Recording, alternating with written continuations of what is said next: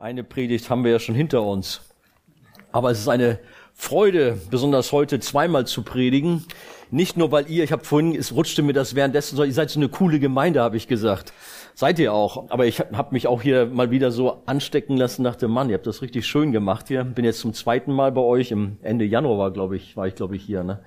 Eigentlich wäre Christian heute hier, aber den haben sie noch eine kleine Verlängerung verpasst aufgrund einer Corona-Erkrankung. Geht zwar gut, aber wie das dann so immer so ist. Ja, vielleicht noch ein paar Worte zu der Ukraine-Situation. Ihr wisst, ähm, wir arbeiten ja sehr eng mit unseren Glaubensgeschwistern in neun verschiedenen Gemeinden zusammen, dort in der Ostukraine formlich, für, äh, vornehmlich. Äh, ein Ort Dniepo oder früher Dniepropetrovsk, der ist zwar mehr Richtung Zentralukraine, mit denen sind wir ja auch eng verbunden. Ihr kennt vielleicht noch von Predigtdiensten hier auch sogar bei euch den Michael Ostanin.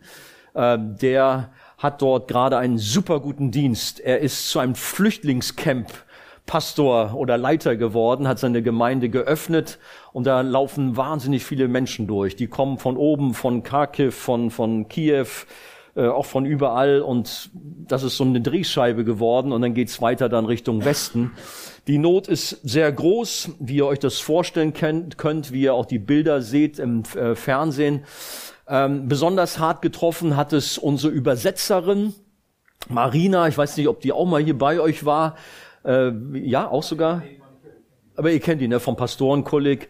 Äh, eine super tolle junge Frau, die also beim Pastorenkolleg immer so die Übersetzerin ist für die russischsprachigen Glaubensgeschwister und Studenten. Die saß mit ihrer Mama viele, viele Tage und Nächte im Keller, da oben in, in oh, wie heißt das, Tschernichev oder sowas. Jedenfalls eine Stadt, die unter Dauerbeschuss liegt. Eine Rakete nach der anderen ist da eingeschlagen. Aber jetzt sind sie bei uns in Sicherheit und sie sind dankbar, freuen sich also es ist auch schön zu erleben, wie die Glaubensgeschwister ihre Türen öffnen, wie sie bereit sind zu helfen. Das könnt ihr auch, auch durch finanzielle Mittel. Wir haben schon vier große Sattelschlepper, so 40 Tonner auf den Weg bringen können. Einer ist gerade unterwegs, sogar bis hin zur Ostukraine, nach Slawiansk oder ich glaube, Sie sprechen das eher Slowjansk auf, äh, aus. Ähm, da sind gerade so Pastorensöhne, die den Sattelschlepper da begleiten.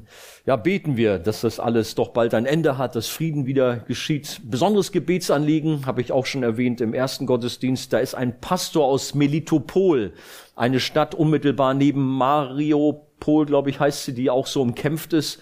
Und in Melitopol sind die russischen Truppen schon drin, haben die besetzt und haben einen Pastor in einer befreundeten Freikirche verschleppt und er ist gefangen. Man weiß nicht, was mit ihm los ist. Das heißt, ja, er, sie behandeln ihn wohl soweit noch gut. Äh, sie kamen dann später nochmal zurück zur Kirche ohne den Pastor, den haben sie weiter dort im, im, im Haft gehabt oder ja, entführt. Aber sie haben seine Bibel geholt und einen Schlafsack. Also da haben sie wohl gehört von ihm, ich brauche eine Bibel, das ist das Wichtigste für mich. Und Schlafsack, okay, das haben sie ihm dann zugestanden.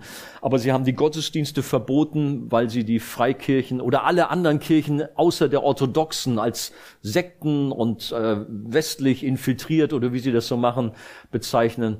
So ist das also gar nicht so einfach. Lasst uns beten. Noch ist der Krieg nicht zu unseren Gemeinden vorgedrungen. Wir haben ja gerade Slawiansk habe ich schon erwähnt, Kramatorsk, eine andere Stadt und eben Dnipro. Das ist, Gott hat bisher so sein Schutzschild über sie gehalten. Möge es doch auch so bleiben. Und äh, schauen wir mal, wie es weitergeht. Gut.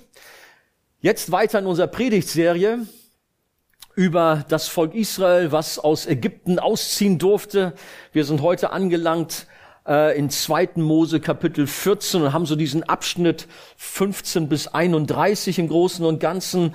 Äh, zu Anfang lasst uns vielleicht mal vier Verse so lesen oder was ist das, Verse 15 bis 18 und die anderen lasse ich dann während der Predigt so aus Zeitgründen auch so einfließen. Aber stehen wir gerne nochmal auf, und, um unseren Respekt dem Wort Gottes zu zeigen.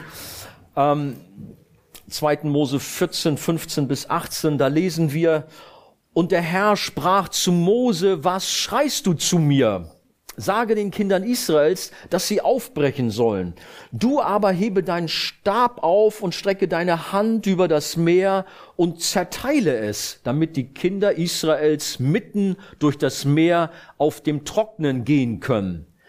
Ich aber, siehe, ich will das Herz der Ägypter verstocken, dass sie ihnen nachziehen, denn dann will ich mich verherrlichen an dem Pharao und an seiner ganzen Heeresmacht, an seinen Streitwagen und seinen Reitern. Und die Ägypter sollen erkennen, dass ich der Herr bin, wenn ich mich am Pharao, an seinen Streitwagen und an seinen Reitern verherrliche. Bis dahin. Herr, wir danken dir für diesen Morgen, wir danken dir für deine Gegenwart. Du bist hier und du verherrlichst dich auch in unserer Mitte. Wir sind gespannt, was du uns zu sagen hast. Amen. Setzt euch doch gerne. Diese Geschichte ist eine der größten, wenn nicht das größte Wunder in der Geschichte Israels. Und ich habe es schon so geliebt, damals zur Zeit in der, im Kindergottesdienst, vielleicht geht euch das ähnlich, wann immer ihr das gehört, gelesen habt, eine so fantastische, spannende Geschichte, als Gott das Rote Meer dort teilt.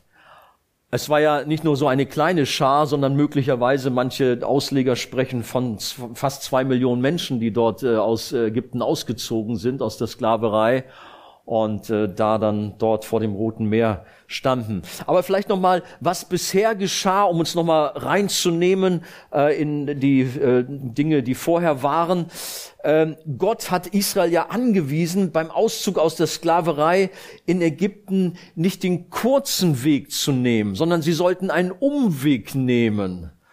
Manchmal, wir lieben ja auch so die Abkürzung in unserem Leben, aber es ist gut, auf Gott zu vertrauen, auch wenn es manchmal vielleicht länger scheint oder so. Aber seid geduldig. Gott macht keine Fehler. Und hier auch, also er hat das Volk Israel nicht nach Norden geführt, so am Mittelmeer längs, das wäre der kürzeste Weg gewesen Richtung äh, gelobtes Land, sondern hat sie nach Süden geführt, Richtung Wüste. Das war eigentlich ähm, ungewöhnlich, aber er hat das aus einem besonderen Grund getan, nämlich damit der Pharao glauben sollte, Israel hat keine Peilung. Ihr GPS hat versagt. Sie haben sich verirrt.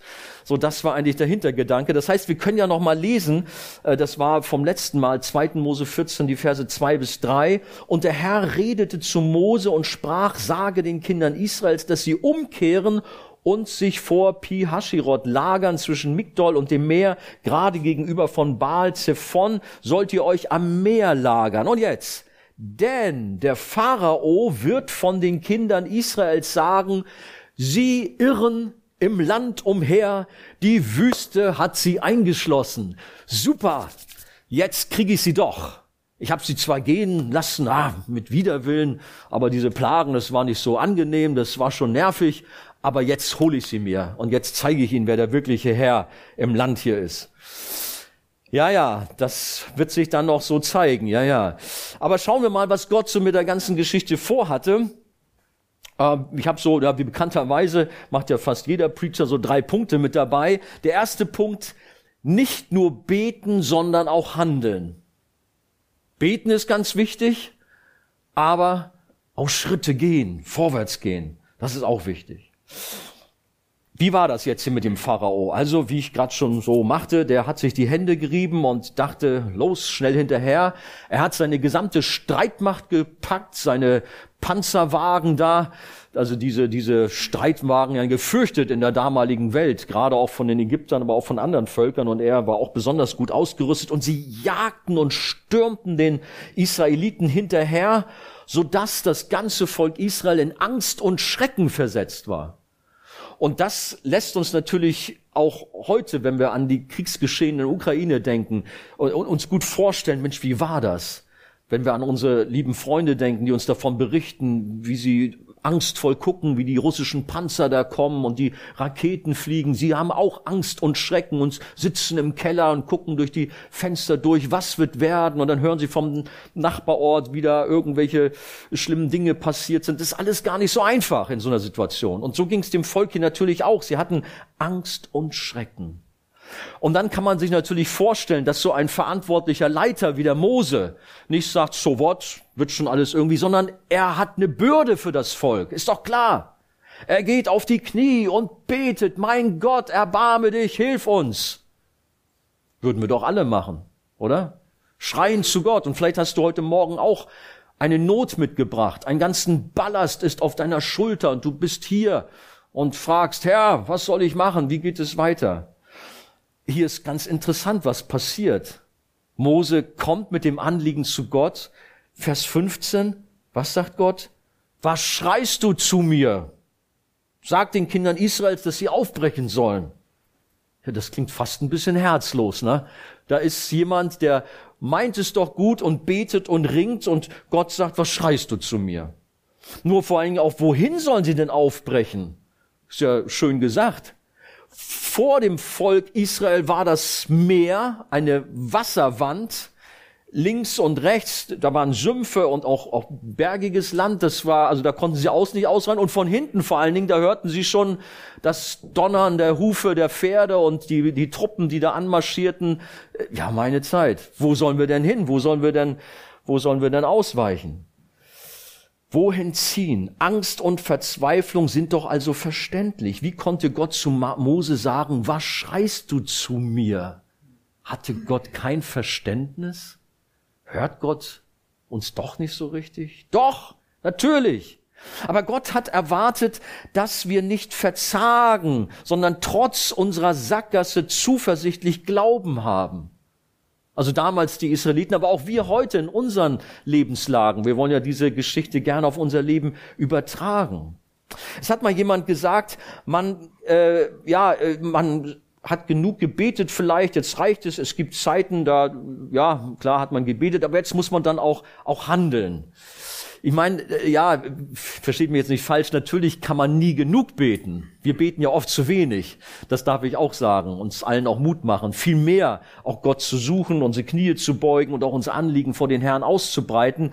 Und, und dennoch, glaube ich, weiß ich, was dieser Bruder gemeint hat, wenn er gesagt hat, es gab Zeiten zum Beten, aber jetzt müssen wir auch mal handeln, äh, dass man sich nicht einfach, ja, so irgendwie ja, ein, ja, hinsetzt vielleicht und wartet, ja Gott, nun mach schon mal, sondern wir haben auch Verantwortung. Verantwortung zu gehen, vorwärts zu gehen. Wir beten vielleicht möglicherweise oft, ja viel zu lange, Herr, bring mich hier heraus, hol mich hier heraus, öffne mir die Tür und nochmal, hol mich raus, öffne die Tür. Dabei hat er die Tür schon längst aufgemacht. Dabei hat er schon längst Möglichkeiten gegeben und erwartet und sagt, Mensch, geh doch. Ja, du rufst doch zu mir, aber hier, ich habe doch schon alles geebnet, den Weg. Mach dich auf, geh los. Israel und auch wir sollen doch gelernt haben, dass es bei Gott immer noch einen Weg gibt, auch wenn scheinbar nichts mehr möglich ist. Und gerade wenn du jetzt denkst, ah nee, bei mir ist aber wirklich der Ofen aus, da geht nichts mehr. Doch, auch bei dir geht noch was. Ganz bestimmt. Gott hat doch auch in deinem Leben, denk doch mal zurück, schon manches Mal groß eingegriffen und Wunder getan. Gott hat immer einen Weg. Eltern kennen eine bestimmte Situation, nämlich die, dass ein Kleinkind schreit, die Flasche möchte. Manchmal schreien sie auch einfach nur so. Da ist ordentlich Lärm im Haus, Geschreie und Gezappel. Und dann kommt die Mama mit dem Fläschchen und hält es dem Baby vor die Nase, aber das Baby, das schlägt um sich und nimmt das gar nicht wahr und ja, man merkt, es, es will, aber irgendwie, es begreift nichts. So geht's uns manchmal auch. Dass Gott uns im Grunde die Lösung vor Augen hält. Dass er zeigt, da, die Tür ist offen und wir sind da am Kämpfen und schreien und lamentieren und klagen Gott unser Leid. Aber Gott hat doch schon längst gesagt, komm mein Kind, geh. Oder eben an diesem Beispiel, da ist die Flasche, trink doch. Lass es dir gut gehen.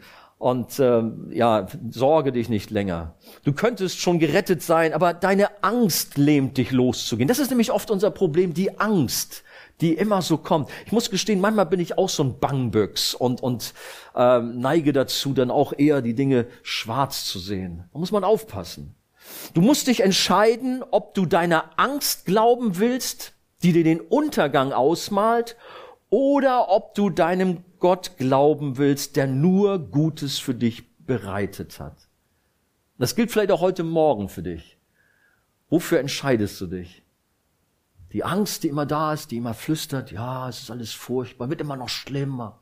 Ja, stimmt auch. Oder ob du sagst, nein, da neige ich mein Ohr eben nicht zu, das möchte ich nicht hören, sondern ich höre, was der Himmel mir sagt.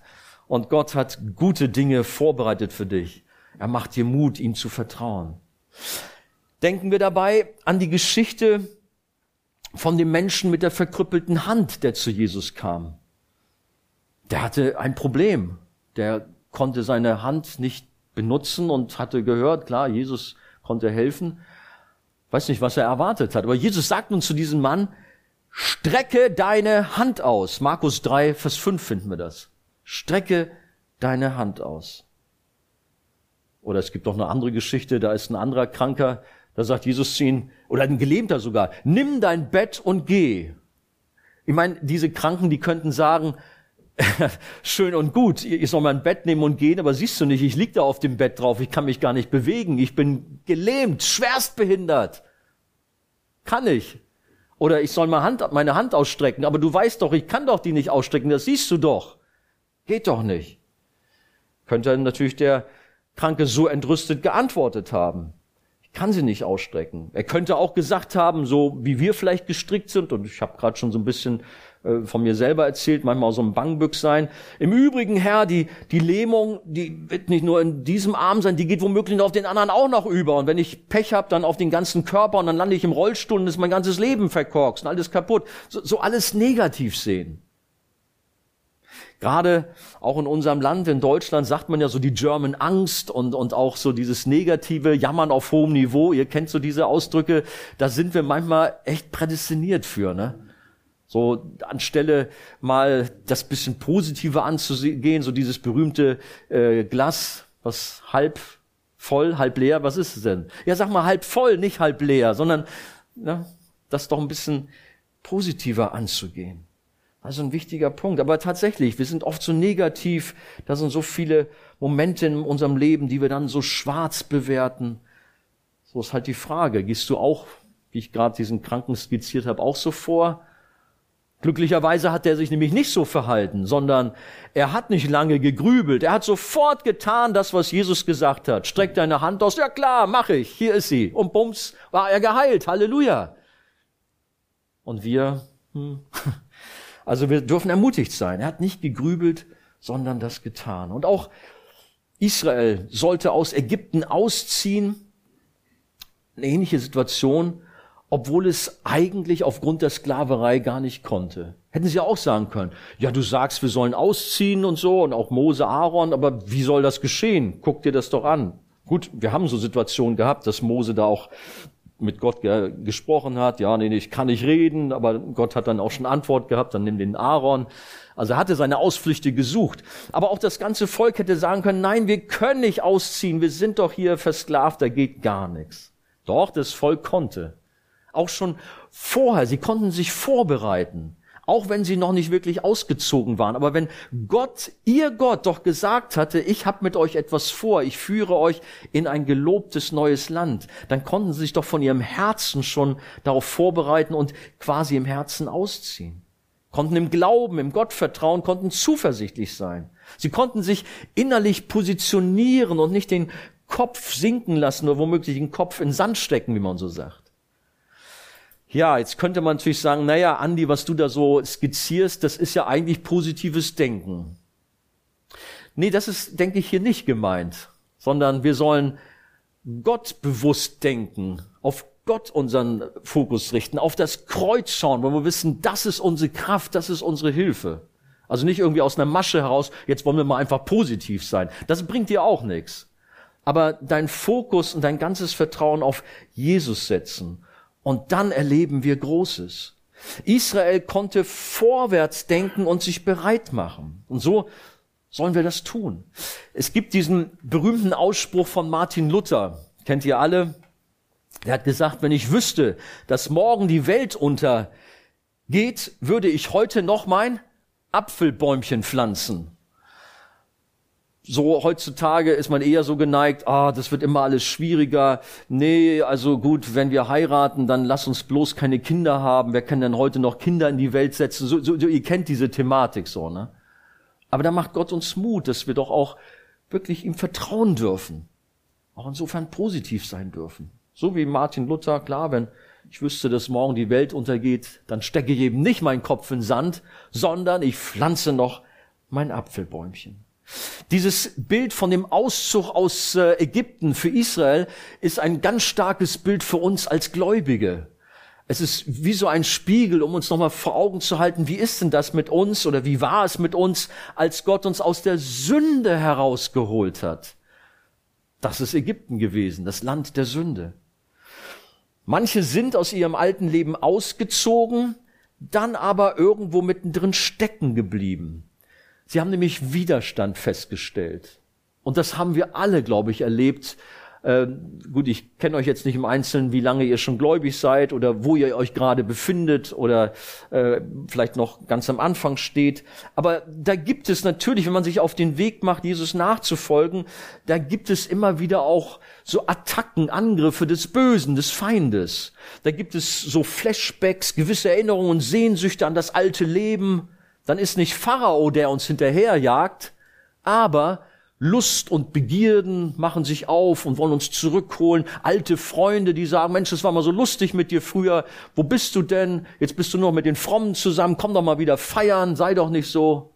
Kennt ihr solche Situationen? Da möge Gott uns helfen, dass wir auch wirklich ausziehen. Dass wir nicht mit einem Bein noch in Ägypten bleiben, weil, naja, man kann ja nie wissen und ob wir nur mal sicher gehen, so ganz so schlecht war es ja vielleicht doch nicht. Nein. Und Vielleicht sind es auch andere Dinge. Beim manch eines ist der ungläubige Ehepartner, der, der hinter dir her ist. Nicht Pharao, aber der ungläubige Ehepartner, der möchte nicht, dass du so im Glauben lebst und äh, ja in die Gemeinde gehst. Oder alte Freunde, habe ich schon gesagt, die kappen vielleicht sogar den Kontakt. Nein, es ist gut und richtig für uns, ganze Sache mit Jesus zu machen. Auch vielleicht Dinge im Geschäftsleben zu ordnen, die nicht in Ordnung sind ja, möge Gott uns helfen. Du magst viel beten, dass Gott dich aus Ägypten führen möge, aber dann musst du auch handeln, entschlossen ausziehen und vorwärts gehen. Und dann auch gegen die alten Sünden, gegen äh, alte Lügen, Ehebruch, Jezorn und was so alles an, äh, an sündigen Charaktereigenschaften da ist, gegen angehen. Das ist manchmal ein Kampf. Ich habe schon manchmal Gläubige äh, hören sagen, ja, na ja, das bin ich dann halt so. Oder das ist dann heiliger Zorn. Oder du liebe Zeit, heiliger Zorn, wenn sie dann mit Jezorn zu kämpfen haben oder irgendwie sowas. Vielleicht habt ihr, also möge Gott uns helfen, dass wir unsere Sünde wirklich in einer richtigen Weise auch sehen und dann ans Kreuz bringen. Und in dieser Weise auch vorwärts gehen, raus aus Ägypten, raus aus dem alten Leben. Da taucht vielleicht wieder der alte Stolz auf. Er jagt hinter dir her. Er will dich einholen. Er will dich wieder in die Gewalt bekommen. Ja, was machen wir? Was richtig ist, schon. Mose hat um Hilfe geschrien, das sollen wir auch tun. Herr, hol mich raus, hilf mir, begegne mir.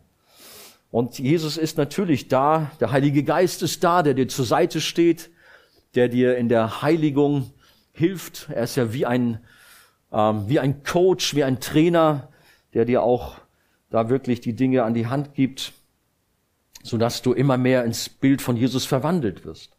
Das ist das eine, dass Jesus, der Heilige Geist da sind und uns helfen. Aber die Bibel lehrt uns auch im selben Atemzug, dass wir eine Verantwortung haben und auch die sollen wir wahrnehmen. Das ist ganz wichtig, dass wir nicht nur sagen, ja, ich bete und der Heilige Geist wird's richten, Jesus ist schon da, sondern dass wir auch selber vorwärts gehen, selber Schritte gehen. Nur mal so ein paar Beispiele. Ihr, ihr kennt solche Bibelverse. Da sagt es einmal, jagt nach der Heiligung. Da sind wir gefordert. Und nachzujagen heißt wirklich nachzujagen. Also alles geben, das kostet was. Nicht irgendwo so, ja, oh ja, so halbherzig, so schlurfend. Nein, sondern wir wollen wirklich als Kinder Gottes, als Nachfolger Christi alles dran setzen, um Gott wohlgefällig zu leben. Oder was gibt es noch? Ringt danach durch die enge Pforte einzugehen. Das ist kein Spaziergang, da ringen, Kampf. Schaffet, dass ihr selig werdet mit Furcht und Zittern, heißt es an anderer Stelle. Ärmel hoch, alles geben für Jesus. Oder was gibt's noch? Lege die Sünde ab. Wie oft habe ich Menschen sagen hören, ich kann nicht, das ist alles zu schwer. Moment, die Bibel sagt, leg die Sünde ab. Du kannst, natürlich, komm, nimm deine Verantwortung wahr. Sündige nicht mehr. Zieh den neuen Menschen ab. Epheser, Kapitel 5, Kolosser, gibt's so Stellen, die uns das vor Augen stellen, dass wir tatsächlich unser altes Leben ausziehen sollen, wie ein schmutziges Kleid oder Kittel oder so. Und das neue Kleid, Christus sollen wir anziehen. Kämpfe den guten Kampf des Glaubens oder überwinde die Sünde bis aufs Blut, heißt es auch einmal. Das heißt, was wichtig ist, was wir als erstes festhalten sollen, wenn wir beten, was gut und wichtig ist und bete noch mehr, aber es gehört auch Handeln dazu, auch zu gehen, vorwärts zu gehen. Und nicht, was leider manches Mal passiert ist, dass man dann stagniert, dass man irgendwo stehen bleibt, sondern bleibe dabei, folge Jesus nach, geh vorwärts und vor allen Dingen natürlich kein bisschen rückwärts gehen. Das wollen wir nicht. Das zweite, wir sollen gehorsam sein. Gehorsam zahlt sich nämlich aus. Und tatsächlich Israel gehorchte ihrem Gott. Und wie sie ihm gehorchten, sie haben sich in Bewegung gesetzt und sind gegangen und Gott hat gehandelt in gewaltiger Weise. Wir kommen gleich zum Schluss noch zu diesem wunderbaren Wunder. Aber zunächst mal, lasst uns noch mal schauen, was sich da dann so getan hat, als sie sich in Bewegung gesetzt haben und Gott sich zu ihnen gestellt hat. Erstens sehen wir darin, er hat ihnen Schutz gegeben. Und zwar von beiden Seiten oder von allen Seiten sogar. Er war vor ihnen, er war hinter ihnen. Lesen wir nochmal den Text. Das ist äh, 2. Mose 14, die Verse 19 bis 20 nämlich. Da erhob sich der Engel Gottes, der vor dem Heer Israels herzog und trat hinter sie. Und die Wolkensäule vor ihnen machte sich auf und trat hinter sie. Und äh, so kam sie zwischen das Heer der Ägypter und das Heer Israels. Und sie war für die einen Wolke und Finsternis und für die anderen erleuchtete sie die Nacht, so dass diese und jene die ganze Nacht nicht zusammenkamen. Die Ägypter waren ihnen auf, die, auf den Fersen, sie wollten ran, sie wollten ihn den Garaus machen. Aber Gott hat eine Wand dazwischen gestellt. Da war eine Nebelwand, da war eine Wolke. Die Ägypter, die waren im Dunklen. Sie wussten nicht, wo ist Israel eigentlich. Gott hat sie einfach da abgetrennt von Israel. Und der Engel des Herrn, von dem die Rede hier eigentlich ist, das ist nicht irgendein Engel, sondern es ist Gott selbst, es ist Jesus. Immer wenn vom Engel des Herrn die Rede ist, dann wissen wir, das ist im Alten Testament Jesus Christus, der dort Menschen begegnet. Und er hat sich hier dem Volk in einer Wolken- und in einer Feuersäule manifestiert. Als die Bedrohung von vorne kam, da war er da. Kam die Bedrohung von hinten, da war er da auch. Und das ist so gut zu wissen, auch für unser Leben. Jesus geht in unserem Leben voran. Als der gute Hirte ist er vor uns. Wir hören seinen Stab und wie er uns vorangeht. Aber er ist auch hinter uns und beschützt uns. Denn manchmal, das lesen wir auch in der Geschichte Israels, wird oft dann die Nachhut angegriffen. Dann wird so ein Hinterhalt. Der Feind kommt von hinten. Aber Jesus ist da auch und passt sehr gut auf uns auf. Jesus geht in unserem Leben voran aber er geht hinter uns. Er ist immer und überall bei uns. Deshalb sagt David einmal im Psalm 139, Vers 5, von allen Seiten umgibst du mich. Er ist nicht nur auf der rechten, nicht nur auf der linken, sondern von allen Seiten, komplett. Ich, ich habe mal, äh, so, so ein Bild hat Gott mir mal geschenkt. Ich weiß nicht, kennt ihr aus dem Russischen diese Matruschkas, diese Püppchen? Äh, wenn man die aufmacht, dann ist ja da noch eine andere wieder drin das hat zu mir mal gesprochen, dass ich so gedacht habe, Mensch, eigentlich ist das doch so als Kind Gottes, ich bin in Jesus drin. Er ist um mich herum von allen Seiten und umgibt mich. Vielleicht auch in Anlehnung an Epheser 6, diese geistliche Waffenrüstung. Eigentlich ziehen wir Jesus an. Er ist unsere Rüstung. Wir sind beschützt. Nichts kann uns passieren. Von allen Seiten umgibt er uns. Oder auch ähm, haben wir hier Psalm 125, Vers 2. Da steht, wie die Berge Jerusalem rings umgeben, so ist der Herr um sein Volk Herr. Möge uns Gott offene Augen schenken, dass wir dann sehen, wie plötzlich mächtige Engel äh, um uns herum sind. Gestern bei uns im Jugendgottesdienst, äh, da kam jemand oder, oder ich hörte das, dem hat Gott im Gebet eine Schau geschenkt, eine Vision, dass er plötzlich einen fünf Meter großen Engel sah. Ich dachte, du liebe Zeit, was erzählst du für Geschichte? Aber der Junge, der war ganz berührt, was Gott ihm dafür ein Bild geschenkt hat. Das kann ja Gott schenken. Auf jeden Fall wissen wir von der Schrift, Gott hat uns seine Engel als dienstbare Geister gesandt, die uns beschützen, die da sind. Sie lagern sich um die Heiligen drumherum. Also auch das etwas Wunderbares. Wir sind beschützt. Das Zweite, was wir aber auch hier auch nochmal sehen, dass da eine klare Trennung ist. Gott bildete eine Trennung zwischen Israel und Ägypten. Es gibt also keine Vermischung zwischen den Ägyptern und den Israeliten. Entweder bist du auf der einen oder du bist auf der anderen Seite. Ein neutrales Niemandsland, so eine Grauzone, die gibt es nicht. Es gibt viele Menschen, die, die wünschen sich noch irgendwie so ein bisschen in der Welt zu sein. Ach ja, die, die Partys, die waren ganz nett und das war alles ganz schön. Da möchten sie gerne noch dabei sein mit einem Bein. Aber naja, die, die Sicherheit, dass ich bei Jesus im Himmel bin, das will ich auch nicht haben. Und sind sie mit einem anderen Bein dann bei den Gläubigen. Und so versuchen sie einen Spagat und sind irgendwie dann so immer am Lavieren. Aber so funktioniert das nicht. Entweder ganz für Jesus oder gar nicht. Halb dabei ist voll daneben. Ich sage heute das. Bringt nichts. Vergiss es. Lass es sein. Entweder ganz oder gar nicht. Ein äh, ermahnendes Wort aus Jakobus 4, Vers 4.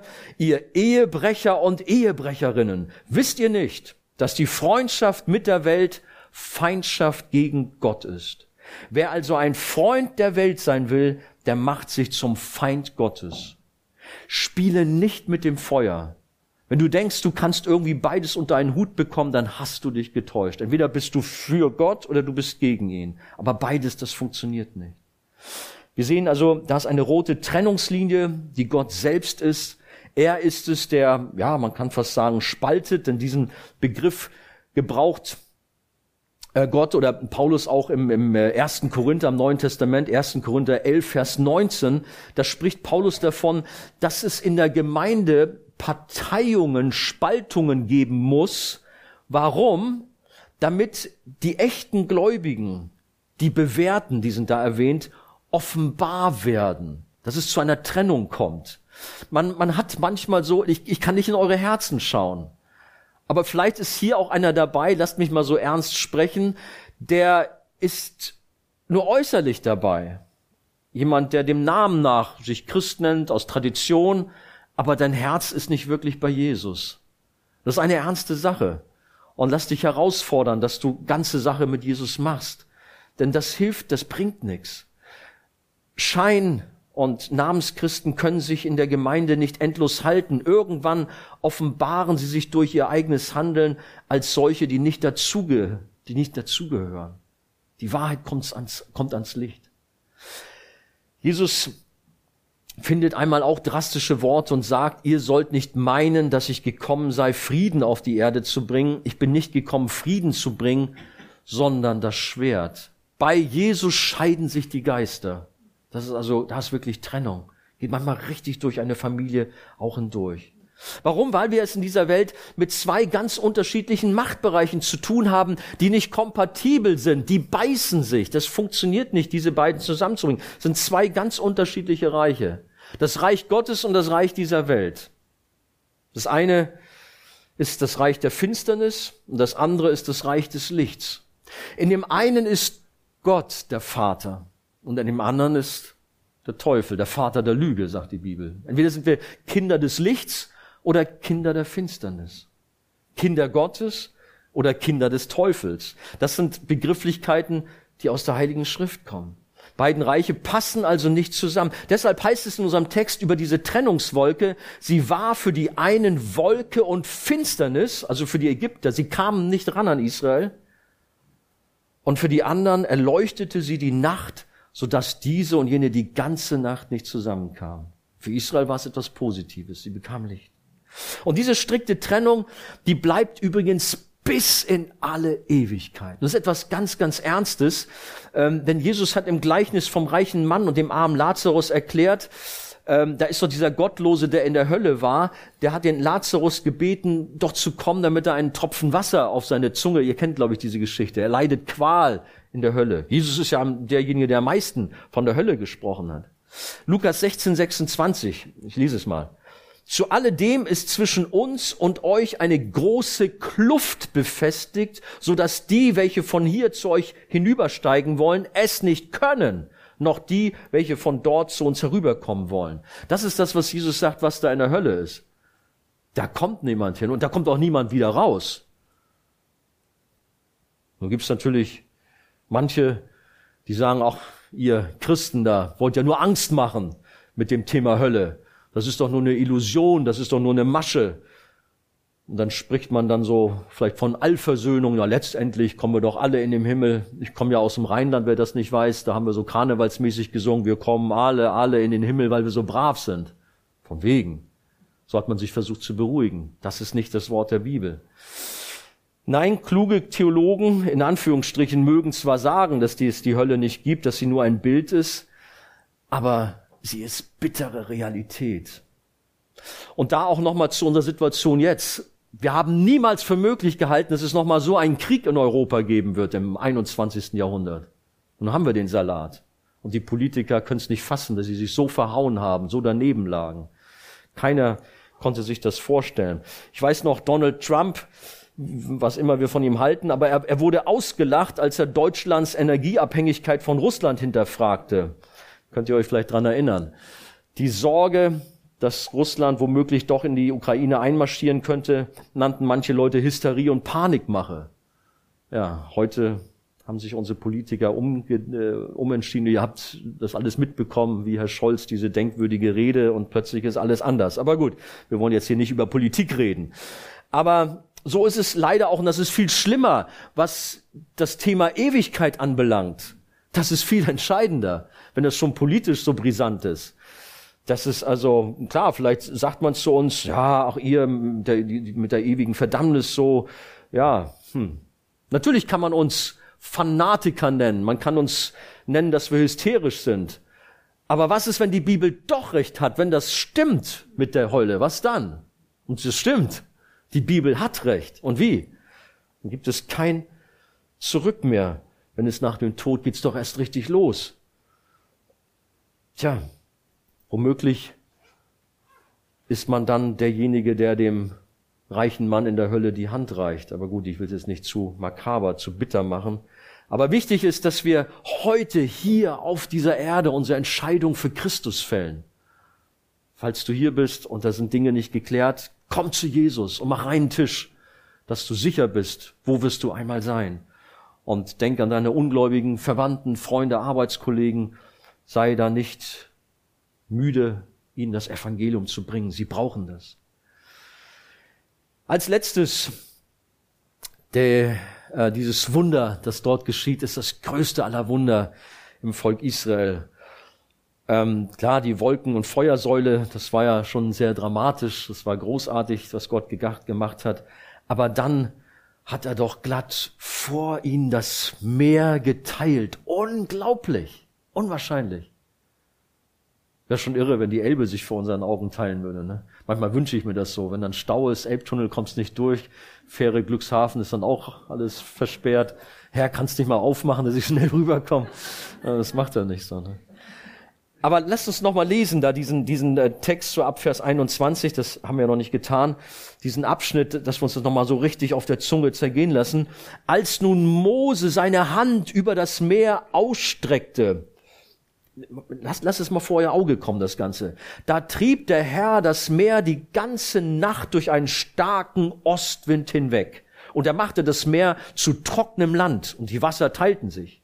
Und die Kinder Israels gingen mitten in das Meer hinein auf dem Trocknen. Und das Wasser war ihnen wie eine Mauer zu ihrer Rechten und zu ihrer Linken.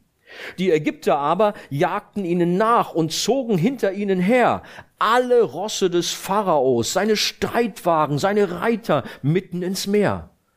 Und es geschah, als die Morgenwache kam, da schaute der Herr aus der Feuersäule und der Wolke auf das Heer der Ägypter und verwirrte das Heer der Ägypter.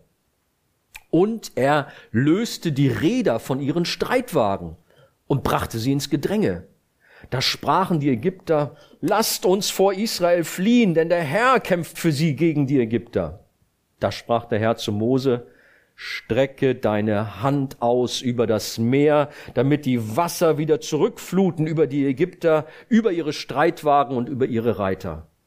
Da streckte Mose seine Hand aus über das Meer und das Meer kam beim Anbruch des Morgens wieder in seine Strömung und die Ägypter flohen ihm entgegen. So stürzte der Herr die Ägypter mitten ins Meer. Denn die Wasser fluteten zurück und bedeckten die Streitwagen und Reiter der ganzen Macht des Pharaos, die ihnen ins Meer nachgefolgt waren, so dass auch nicht einer von ihnen übrig blieb. Aber die Kinder Israels gingen trocken mitten durch das Meer und das Wasser war ihnen eine Mauer zu ihrer Rechten und zu ihrer Linken. So errettete der Herr Israel an jenem Tag aus der Hand der Ägypter. Und Israel sah die Ägypter tot am Ufer des Meeres. Wow, eine gewaltige Geschichte. Ich habe das mal erlebt in den Bergen, da muss irgendwie ein Stausee geöffnet worden sein, als aus einem kleinen Bächlein plötzlich ein riesengroßer Strom Wasser wurde. Ich meine, gut, das ist noch harmlos gewesen. Ihr kennt so, so Bilder von den Tsunamis vielleicht irgendwo. Ne? Natürlich in schrecklicher Weise damals, was dort Weihnachten da im, im, in Asien geschehen ist. Aber so war das hier gewesen.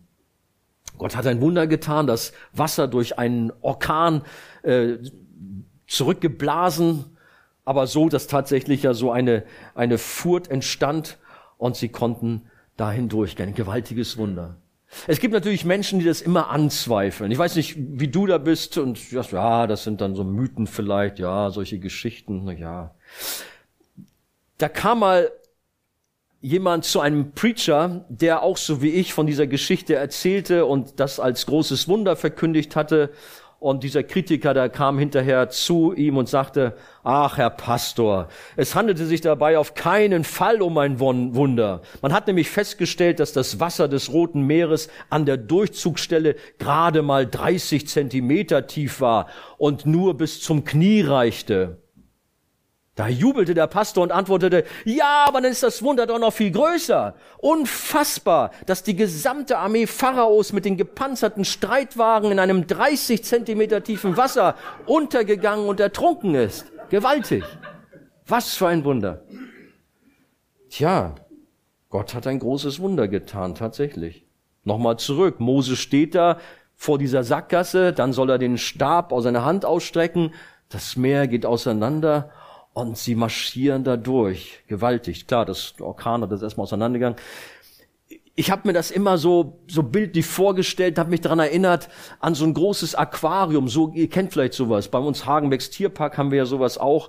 Ähm, oder, oder auch besser noch, wenn es so fast wie so ein Tunnel ist. Du kannst ja so durchgehen und du kannst links und rechts guckst du so und guckst die Fische an, da die Haifische, da die, die, was gibt's da, die Rochen und die Bunten und, und alles so so ein bisschen habe ich mir das so vorgestellt. Die gehen da trockenen Fußes durch, alte, junge Kinder, ganz fröhlich, singen vielleicht noch ein Lied. Der Herr ist da mit uns und sie freuen sich. Und dann gucken sie und sehen die, ich weiß nicht, ob das so gewesen ist, sehen die Fische da. Ich habe im ersten Gottesdienst gesagt, na, bei uns heutzutage, wenn die Elbe sich teilen würde, da würde man mehr Müll vielleicht sehen, der da überall zu finden ist. Ne? Irgendwelche abgewrackten Autos oder was weiß ich, was man da finden würde. Aber ein gewaltiges Wunder. Und die Ägypter, die waren so drauf, ah, wir kriegen sie, wir machen sie platt, wir machen sie fertig. Aber Gott hat ein Wunder geschenkt. Auch wie er das so macht, da hat er die, die, die Räder gelöst. Und die sind ganz konsterniert. Ja, das funktionierte doch immer. Was ist denn heute los? Wieso klappt das denn nicht? Und dann haben sie sich gegenseitig da das Leben schwer gemacht. Ein Gedränge haben wir gelesen. Aber mit einmal merken sie, Moment, wir haben ein mächtiges Problem hier gerade. Wir haben uns mit Gott angelegt. Der ist auf der Seite Israels. Was nu? Schnell zurück, aber dann war es zu spät. Das Wasser kam zurück und das gesamte Heer der Ägypter versank und alle starben. Ein großes Wunder, das größte in der Geschichte Israels und das Volk glaubte seinem Gott. Das ist das, was wir auch noch lesen. Vers 31, schaut mal. Da sah Israel die mächtige Hand, mit welcher der Herr an den Ägyptern gehandelt hatte und das Volk fürchtete den Herrn. Da kam eine große Ehrfurcht über sie. Und dann heißt es, und sie glaubten an den Herrn und an seinen Knecht Mose. Sie glaubten. Die Psalmen und die späteren Propheten, die besingen die Herrlichkeit Gottes, die sich in diesem Drama erwiesen hat. Und wir als Gläubige heute glauben natürlich auch dieser Geschichte und wir staunen über die Ehrfurcht Gottes, über die Ehrfurcht und über, über die Macht Gottes vor allen Dingen auch. David zum Beispiel, Psalm 66, 6, er verwandelt, er schreibt es, er verwandelte das Meer in trockenes Land, durch den Strom gingen sie zu Fuß, dort freuten, freuten wir uns in ihm. Oder weiter Psalmisten, Äh, Psalm 106, 9 bis 12. Und er bedrohte das Schilfmeer, dass es vertrocknete und ließ sie durch die Flut gehen, wie auf einer Steppe. Und er rettete sie von der Hand des Hassers und erlöste sie aus der Hand des Feindes. Und das Wasser bedeckte ihre Bedränger. Nicht einer von ihnen blieb übrig. Da glaubten sie seinen Wort und sangen sein Lob. Oder noch Psalm 136, 11 bis 15. Und Israel aus ihrer Mitte führte denn seine Gnade währt ewiglich mit starker Hand und mit ausgestrecktem Arm, denn seine Gnade währt ewiglich, der das Schilfmeer in zwei Teile schnitt, denn seine Gnade währt ewiglich und Israel mitten hindurch führte, denn seine Gnade währt ewiglich und den Pharao samt seinem Heer ins Schilfmeer stürzte, denn seine Gnade währt ewiglich. Das, was sich dort abgespielt hat, das wurde über Generationen weitergetragen. Auch Jesaja, der bekannte Prophet, glaubte daran. Jesaja 63, 12 bis 13, der seinen majestätischen Arm zur Rechten Moses einherziehen ließ, der vor ihnen das Wasser zerteilte, um sich einen ewigen Namen zu machen, der sie durch die Wassertiefen führte wie ein Ross auf der Ebene, ohne dass sie strauchelten. Gewaltig. Die glaubten alle. Übrigens wisst ihr was? Auch die Wissenschaft glaubt diesem Bericht. Nicht alle. Ich weiß, viele sagen auch, es ist alles Blödsinn, ist ein Mythos. Aber ich habe mir das nochmal durchgelesen. Am 24.12., Heiligabend 2017, könnt ihr selber nachgoogeln. Da gibt es einen Bericht ähm, ich vielleicht jetzt nur, nur abkürzen, aber da, da ist ein, ein Schwede, ein Dr. Lennart Moller mit einem Team, die haben sich der Sache angenommen und haben das untersucht. Ein amerikanischer Fernsehsender war auch mit dabei und sie haben tatsächlich am Grund des Roten Meeres Relikte der ägyptischen Armee gefunden. So dass also da das bestätigt worden ist, was die Bibel gesagt hat. Vielleicht kennt ihr das Buch von Keller, glaube ich, der, der Titel lautet, die Bibel hat doch recht. Äh, da gibt es so manche auch andere Dinge, die halt belegt werden durch Archäologie und dergleichen. Also das, was dort geschehen ist beim Auszug von äh, Israel aus Ägypten, das ist die Wahrheit. Auch der Apostel Paulus glaubte es. 1. Korinther 10. Ich will aber nicht, meine Brüder, dass ihr außer Acht lasst, dass unsere Völker, äh, unsere Väter alle unter der Wolke gewesen und alle durch das Meer hindurchgegangen sind. Sie wurden auch alle auf Mose getauft in der Wolke und im Meer. Ist auch eine interessante Ausdrucksweise. Paulus wendet also dieses historische Ereignis damals an und überträgt es auf unsere Wassertaufe. Steht ihr? Wir sind durch den Glauben an Jesus aus der Sünde herausgekommen, aus Ägypten herausgeführt worden. Wir haben ein neues Leben bekommen. Und so dieser Durchzug, das, die Geschichte gehört auch dazu, das ist die Taufe. Und wir sollen in der Taufe bekennen, dass unser altes Leben begraben ist, dass wir mit Jesus begraben und auferstanden ist. Ja, und dann war eben dieses Bild, so sagt Paulus, sie wurden auch alle auf Mose getauft in der Wolke und im Meer. Gewaltig. Genauso soll die Taufe ein Zeichen dafür sein, dass wir innerlich aus dem Land der Sünde und der Welt ausgezogen sind.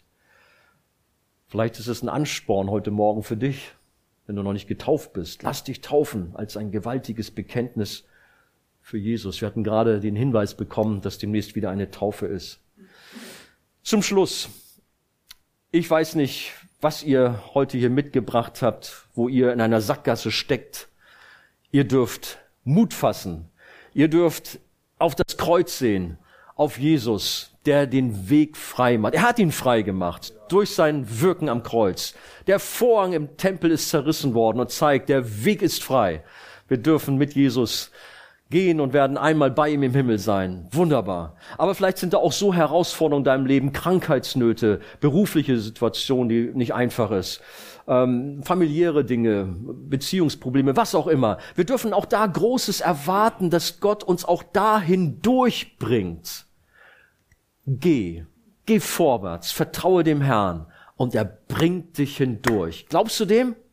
Sag mal Amen. Amen. Das wollte ich hören. Gott segne euch. Amen.